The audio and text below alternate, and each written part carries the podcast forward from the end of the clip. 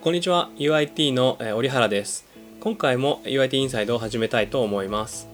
UIT インサイドはユーザーインターフェースとテクノロジーを愛する開発者のためのポッドキャストです。最新の Web 標準の投稿だったり開発フレームワークの変遷 UI や UX に関することまで毎週フロントエンドの情報を発信していくことを目的としています。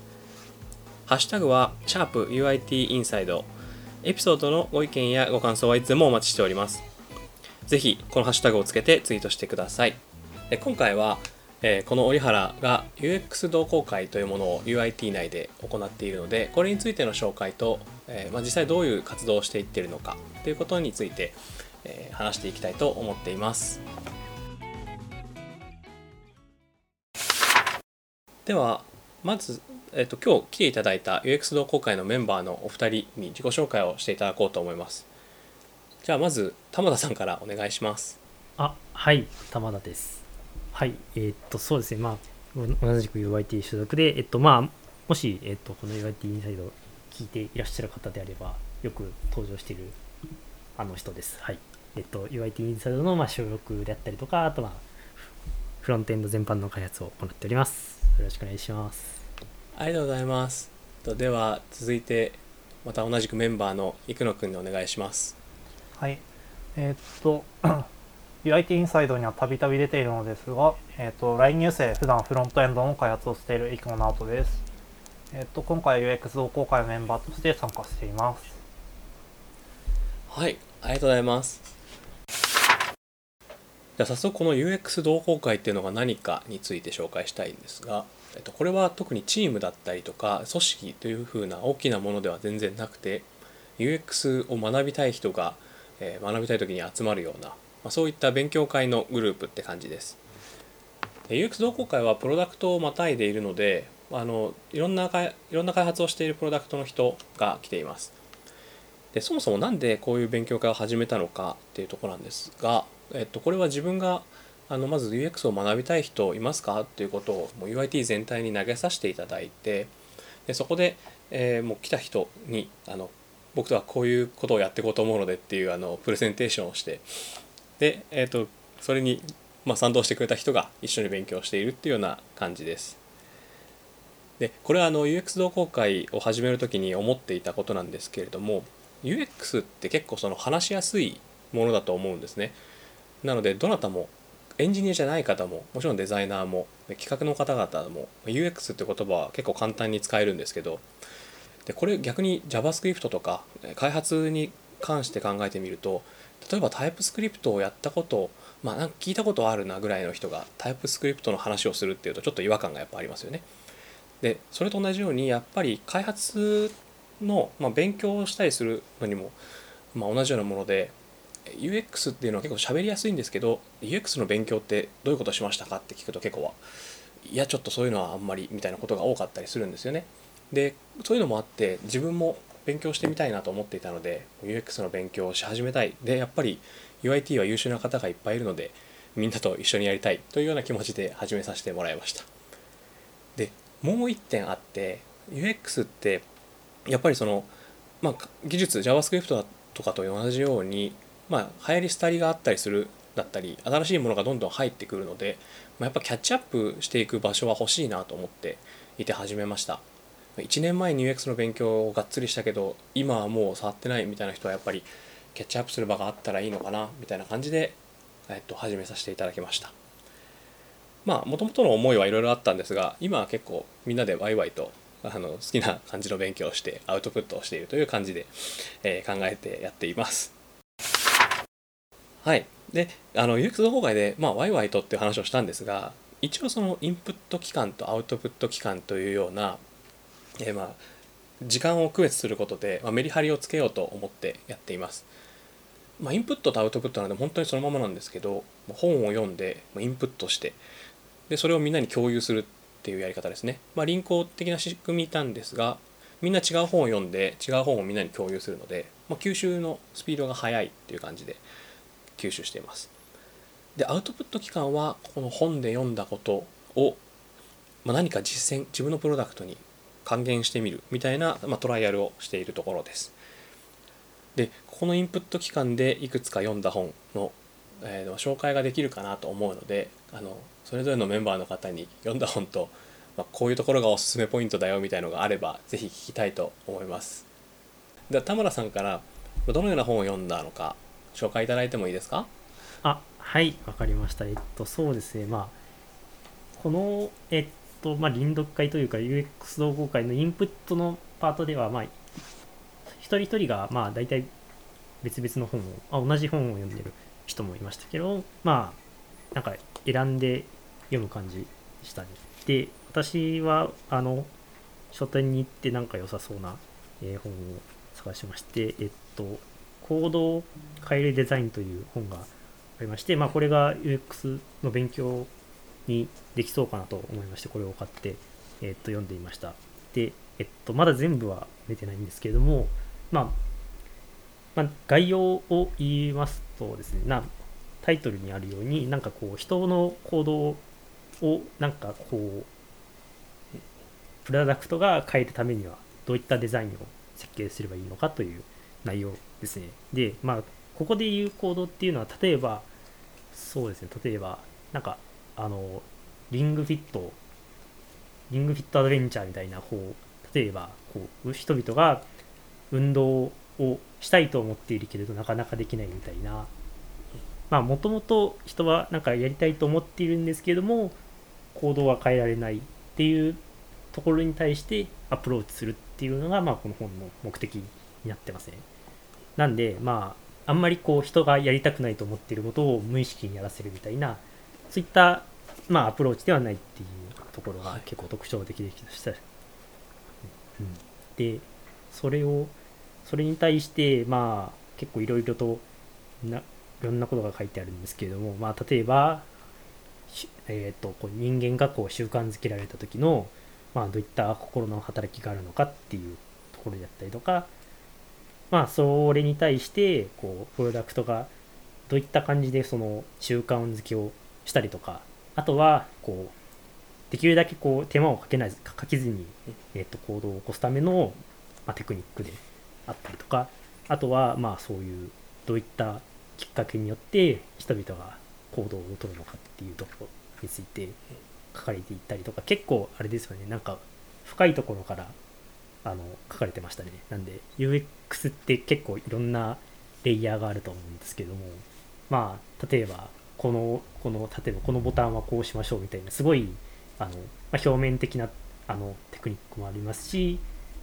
ありますし、まあ、この本みたいにすごい何て言うんですかねこう基礎から学んでいくみたいな感じがありましてこれは、ま、個人的には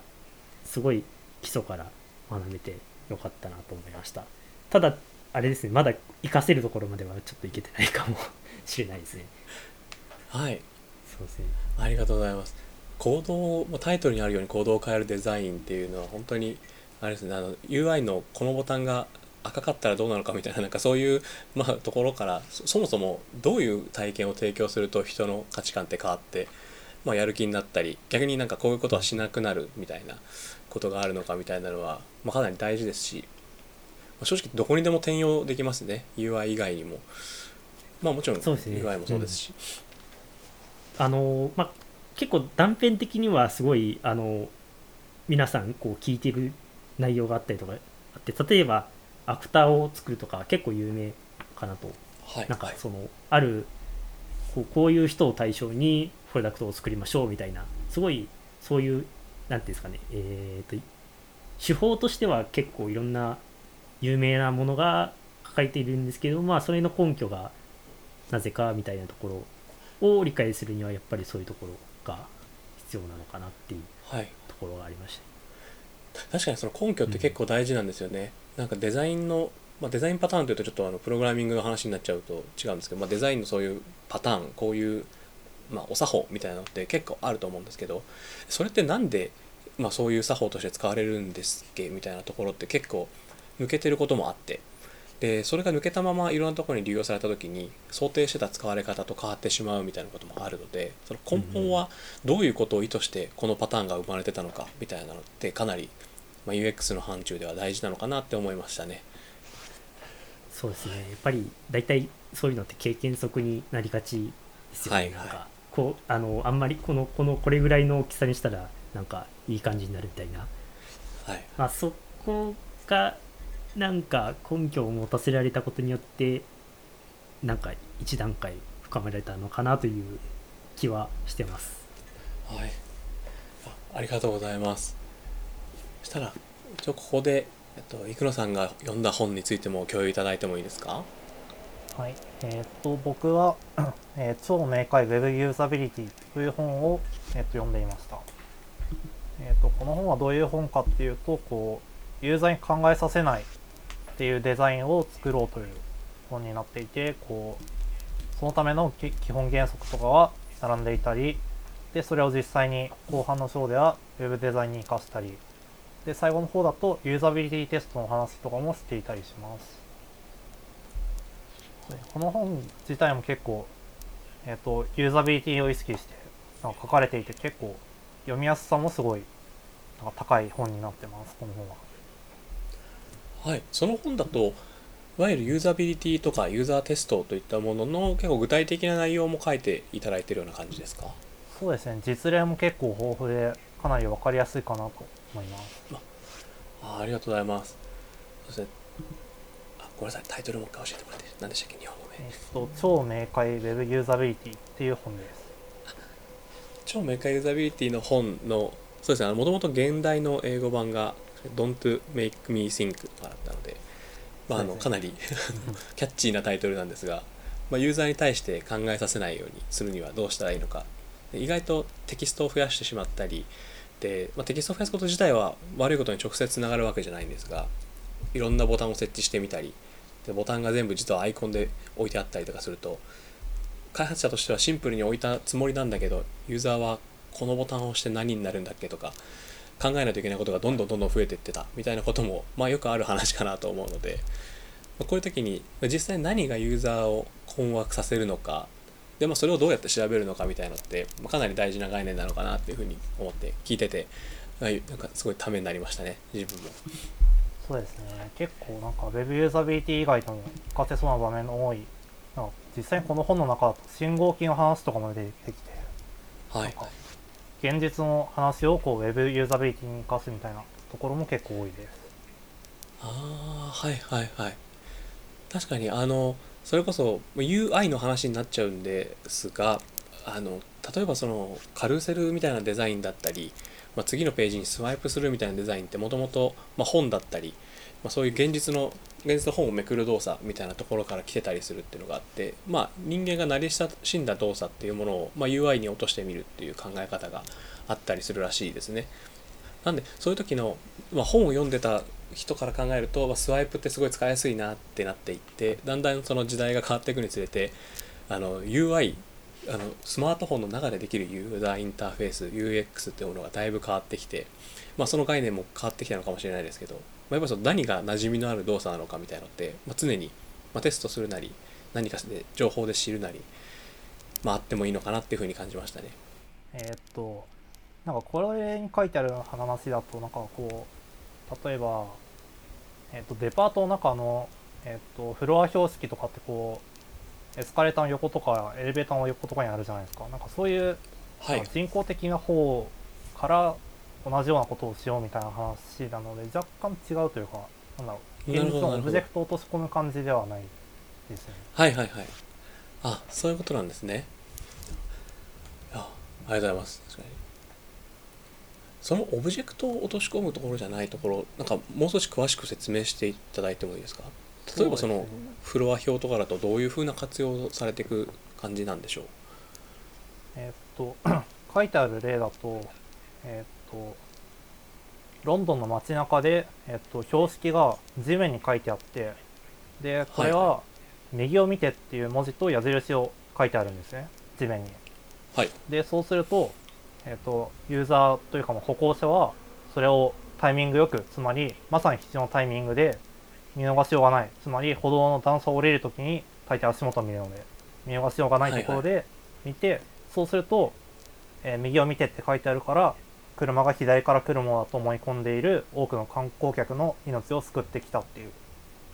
そういうこうはいはい。えー、とタイミングよく見逃しようがないところに標識を置くっていう考え方を、えー、と Web ユーザビリティでも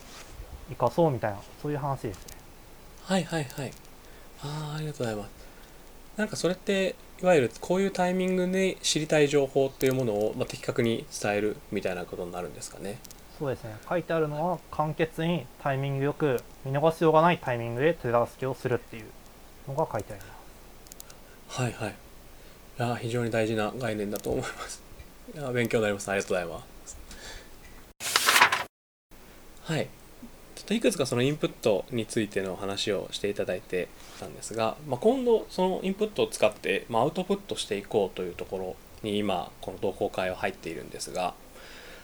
今まあ、アウトプット先が、まあ、それぞれ、まあ、例えば生野さんであったりニュースだったり、まあ、他のチームの人だとまたニュース以外のプロダクトを触ってることもあるので、えー、その場合、まあ、どこのプロダクトに何かアウトプットできるかっていうのを考えていったところ、と、UIT には、まあ、今皆さんが聞いていただいている UIT インサイドというプロダクトがありましてですね。あの今これはもう UIT みんなで、えーまあ、運用している、えー、プロダクトになるのでここの改善ってやるのがいいんじゃないかっていうふうに今そこをターゲットに進めています。で、そうですね、まあ、この UIT インサイドを改善するにあたって、まあ、今何が問題なのかで、現状ユーザーにどう見られてるかみたいなのを把握したくて、でユーザーテストっていうのをやってみました。で、このユーザーテストは、まさしく先ほど生野さんが読んでくれた本に、まあ、こういうやり方がいいよみたいなサジェストがあったので、まあ、それで実施してみました。でこの時、まあ、どういうテストをやったのか簡単に紹介していただいてもいいですか、えー、とまずこの本、えー、と僕が読んだ超明快 Web ユーザビリティには、えー、とユーザーテストをするための台本がそのまんま載っているのでそれに乗っ取る形で、えー、と実際にユーザーテストをやってみました。なんか本には書いてあったんですけどなんかプロがやるのが本当は一番いいんですけどまあできないんだったらとりあえず Do it yourself でやってみようっていうことだったので、まあ、一旦は僕らも DIY でやることにしました。はい、でまあ、テストの内容としては、えー、トップページを開いてもらってでユーザーに何ができそうかを印象を確認まずします。でその後は具体的な課題をしてもらってそしてタスクをいくつかこちらで設定したものをやってもらうという形でやってみました。はいはい。ここのタスクではもう UIT インサイドを触ってのタスクになると思うので、まあ、実際に見てもらってっていう感じですよね。そうですね。はい、まあ、例えば今タスク書いてあるのがあるんですが、まあ、あの面白そうなポッドキャストを1個探してきてもらったり。であとはそうですねあのそのポッドキャストを見た中に例えばサーバーサイドみたいな話があって、まあ、これについて興味があるのであればまあ、他にもそういうポッドキャストがあるか探してみてくださいみたいな、まことをやっていたっていう感じですかね。はい。で、ユーザーテスト、まあ、社内のユーザーでやっても、まあ、結構、まあ、こういうところの機能あったらいいよねとか、まあ、こういう見方をするよねみたいなことが見つかったので、まあ、なんかざっといくつか共有してみると、まあ、あの今タグとかがないので例えば先ほどのタスクでサーバーに興味があれば、まあ、サーバーのポッドキャストを探してくださいって言った時にもう全部見ていくしかないんですけど、まあ、そこに例えば、ポッドキャストのサーバーみたいなタグがついていれば、まあ、そこから引くことができたりするんじゃないかなとか思ってますね。あと、まあ、興味持ったそのポッドキャストが、まあ、UIT じゃない人とのコラボみたいな配信だった場合、そのコラボの配信の他のものを見たいなみたいに思う人が、まあ、探せるんじゃないかとか、まあ、そういういろんなアイデアが出てきました。でまだこれは、まあ、どこを正していくかみたいなことについては、まあ、今議論している最中でしてまだ実践をしていないという感じです。でさらにですね今あの社内のユーザーでユーザーテストをしたってことなんですけどまああのこのユーザーテスト今社外の人でもやっていきたいなというところでもうアンケートを取らせていただいております。まさしくこのプレイヤーの下にあるあのアンケート送信フォームがあるんですけどそこからぜひあの最後の質問のところにアンケートに協力ごめんなさいユーザーテストに協力するっていう項目があるのでそこにチェックしていただけるとあの UIT からまた連絡をして実際にユーザーテストをさせていただきたいと思います。なのでぜひここのアンケートのまあ、アンケートに答えていただくことももちろんですし有力があればユーザーテストの方も参加していただけたらなと思います。はいえっと今社外社内のユーザーテストでやらせていただいたんですけど、まあ、いろいろタスクを作ってみてで、まあ、こういう改善案みたいのが出たっていうのはあるんですけど、まあ、これを受けて、まあ、そうですねメンバーの方々も、まあ、なんかもっとこうした方が良かったんじゃないかとか、まあ、もっとやり終わったみたいなことがあったらぜひお話ししていただければと思いますがどうでしょう？そうですね。えっとこの本のユーザビリティユーザーテストだとなんかどちらかというとウェブサイトっぽい感じのウェブ、えーと、ユーザーテストになっていて、なんかこう、ポッドキャストサイトだからこう、一般のウェブサイトとはちょっと感触も違っていて、ながら聞きとかも多分ユーザーすると思うんで、なんか、もうちょいタスクをこれ、これたらよかったのかなというのははいはいあって、そうですね、タスクは結構選定するのに悩みましたね。はいはい、確かにそうですよね。いわゆるウェブアプリケーションなのか、ブログみたいな読むものなのか、またしては音声メディアを持っているポッドキャストなのかっていうと、まあ、結構変わってくるので、まあ、それぞれに合ったタスクだったり、そうですね、タスク設定って結構ユーザーテストで大事そうですね。これもまたいろいろ調整してみて、また テストを何回かしてみたいなと思いますね。ちなみにそのタスクってなんか具体的にどういうタスクを設定するのが良いとかって載ってたりとかしましたか？ねなんか結構自由なんですかねそれとも。そうですね。この本の中ではなんかあまりふわっとしか書いてなくてテストもなんかタスクを23個やろうぐらいでしか書いてなくてなんかあまり具体例が載ってないのでなんかそうですね。なんかやってみた時になんかこれどうするんだろうってすごい悩みましたね。うんうんうん。まあでもあれですよね。あのこれユーザーテストってあのまあオンラインで、えっと、そのスクリーンシェアしてもらってで、まあ、その様子を見るっていう形式だったかなと思うんですけどなんかでもそれだけでも結構いろいろ分かりましたしなんかテスト内容以外のことも結構分かりましたね。なんかなんか例えばあのすごいその何かのエピソードを探すときにこうすごいスクロールしていく人とかもいましたし、はいはいはい、私の場合だと、まあ、多分そのブラウザの検索機能を使ってなんかタイトルでなんかその一致するのを探すみたいな行動を取りそうかなみたいなのを思ったりとかしましたね。っていう感じでなんかそれタスクユーザーテスト以外のなんかこう挙動をこう拾い上げれるっていうところは意外でしたね。確かになんか結構自分とそうですねえっ、ー、とこれまでやった時はこうえっ、ー、と同好会をメンバー間でやってたのででなんか結構属性も似た人たちみんな UIT 所属だったので考えも似てるのかなと思いきや結構操作が2回やったうちどちらも全然違うやり方をとってたりなんか面白かったです確かに、うんうん、確かに確かに。なんかあとはああれもありましたね。あのその再生して再生するときに別タブで開くっていう操作は、はい、それはそのあの再生してる途中でこうページ戻ったらあの再生止まるんじゃないかっていう懸念からもうあの何ていうんですか習慣としてそういうふうに別タブで開くみたいな行動してましたよね。なんかあれもすごい面白かったです。なるほどという感じ確かに。もうプレイヤーもう YouTube とかでもそうですけど再生して戻るボタンを押した時にあの最小化してちっちゃくいてくれるのか本当に止まってしまうのかみたいなのって。まあまあまあ、慣れてる人その多分 UIT インサイドとか YouTube をかなり使ってる人だと分かってると思うんですけど最初はやっぱやりづらいので新しいタブで開いて見たいエピソードを取っとくみたいなのはあこういう使われ方するんだなっていうのを気づきが多かったですね。まあ、今こうユーザーテストとかをやってみて、まあ、UX 同好会もざっくり数ヶ月ぐらいやってきたと思うんですけど、まあ、なんか全体的な所感とか、まあ、やって、まあ、どう変わったのかとか、まあ、実はあんまり変わってないとかも結構なんですけど、まあ、なんか UX 同好会参加してみてどうだったかみたいなま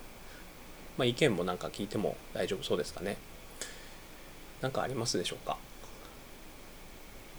じゃあそうですね私としての意見で言うと結構あれあのまあ今までの感じだと結構インプットの割合が多めではいはい。これからアウトプット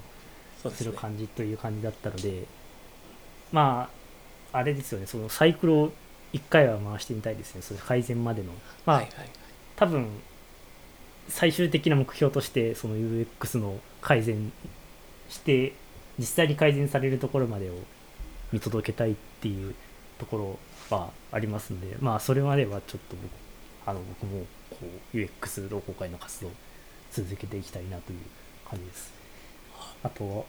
えっとまあこれは個人的なところなんですけれども、あのこの今読んでる行動を変えるデザインっていうのが、まあ、ちょっとなんていうんですかねこう基礎寄りすぎというか基礎に寄りすぎているっていうかまあすごいめちゃくちゃいい本ではあるんですけどもそれを実践に移すまでが結構なんていうんですかね考え方とかの問題なのでまあたとなんかそのこ小手先の修正とかでははい。なかなか難しいんですよね 結構。そもそもこういうプロダクトが自体の良し悪しみたいなのを判断されてしまうので。なんでなんかもうちょっとこうこうなんてこう小刻みにはいはい。修正できるような修正改善できるようなところを取り出していきたいなというのはこれから読んでいって考えていきたいところですね。いいいいですねそうですなんかあの改善するで実際あの僕たちもアウトプットをじゃあやろうって時にそのインプットして、まあ、なんかあなるほどなって分かってたんですけどいろいろじゃあアウトプットでどう出していくのみたいなところ結構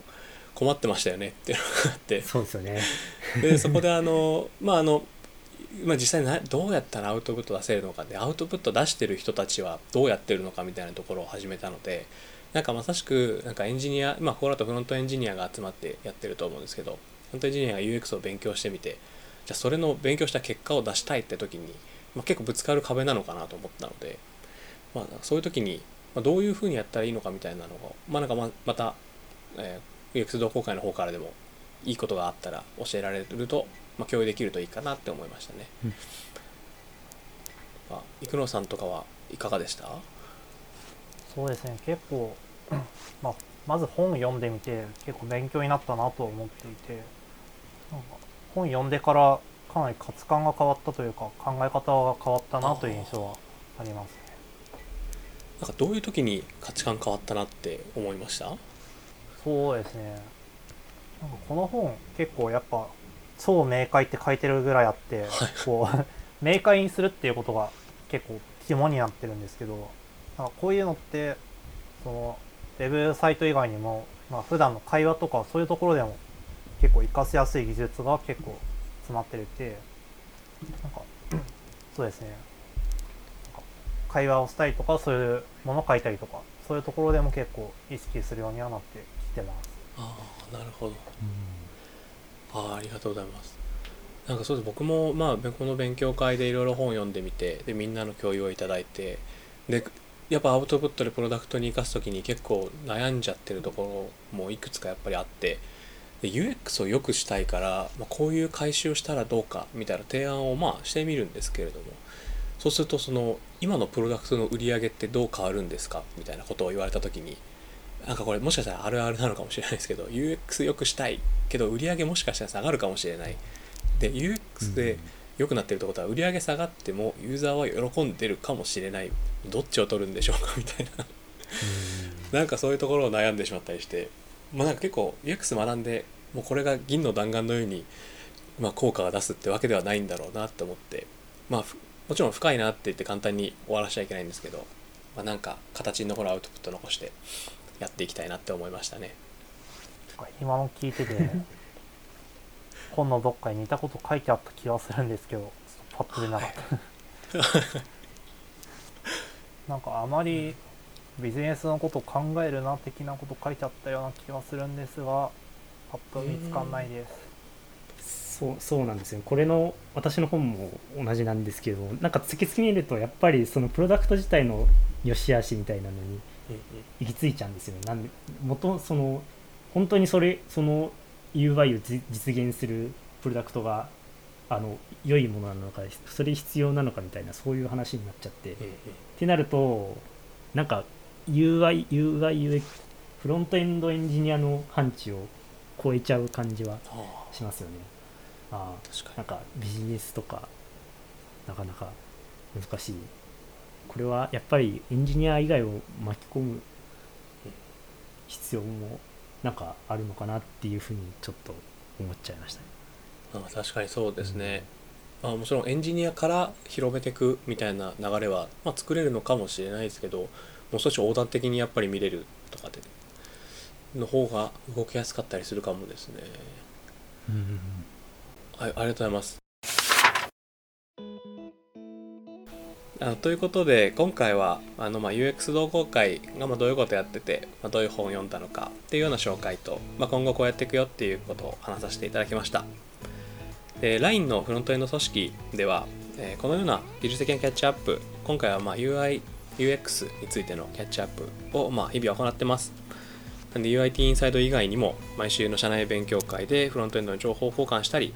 えーま、こうやって UIT インサイドを通して、このような情報を外部に発信していけたらなというふうに思っているのでぜひこれからも聞いていっていただけるとと思います最後に現在 LINE 株式会社ではインターン中途採用ともに大募集しています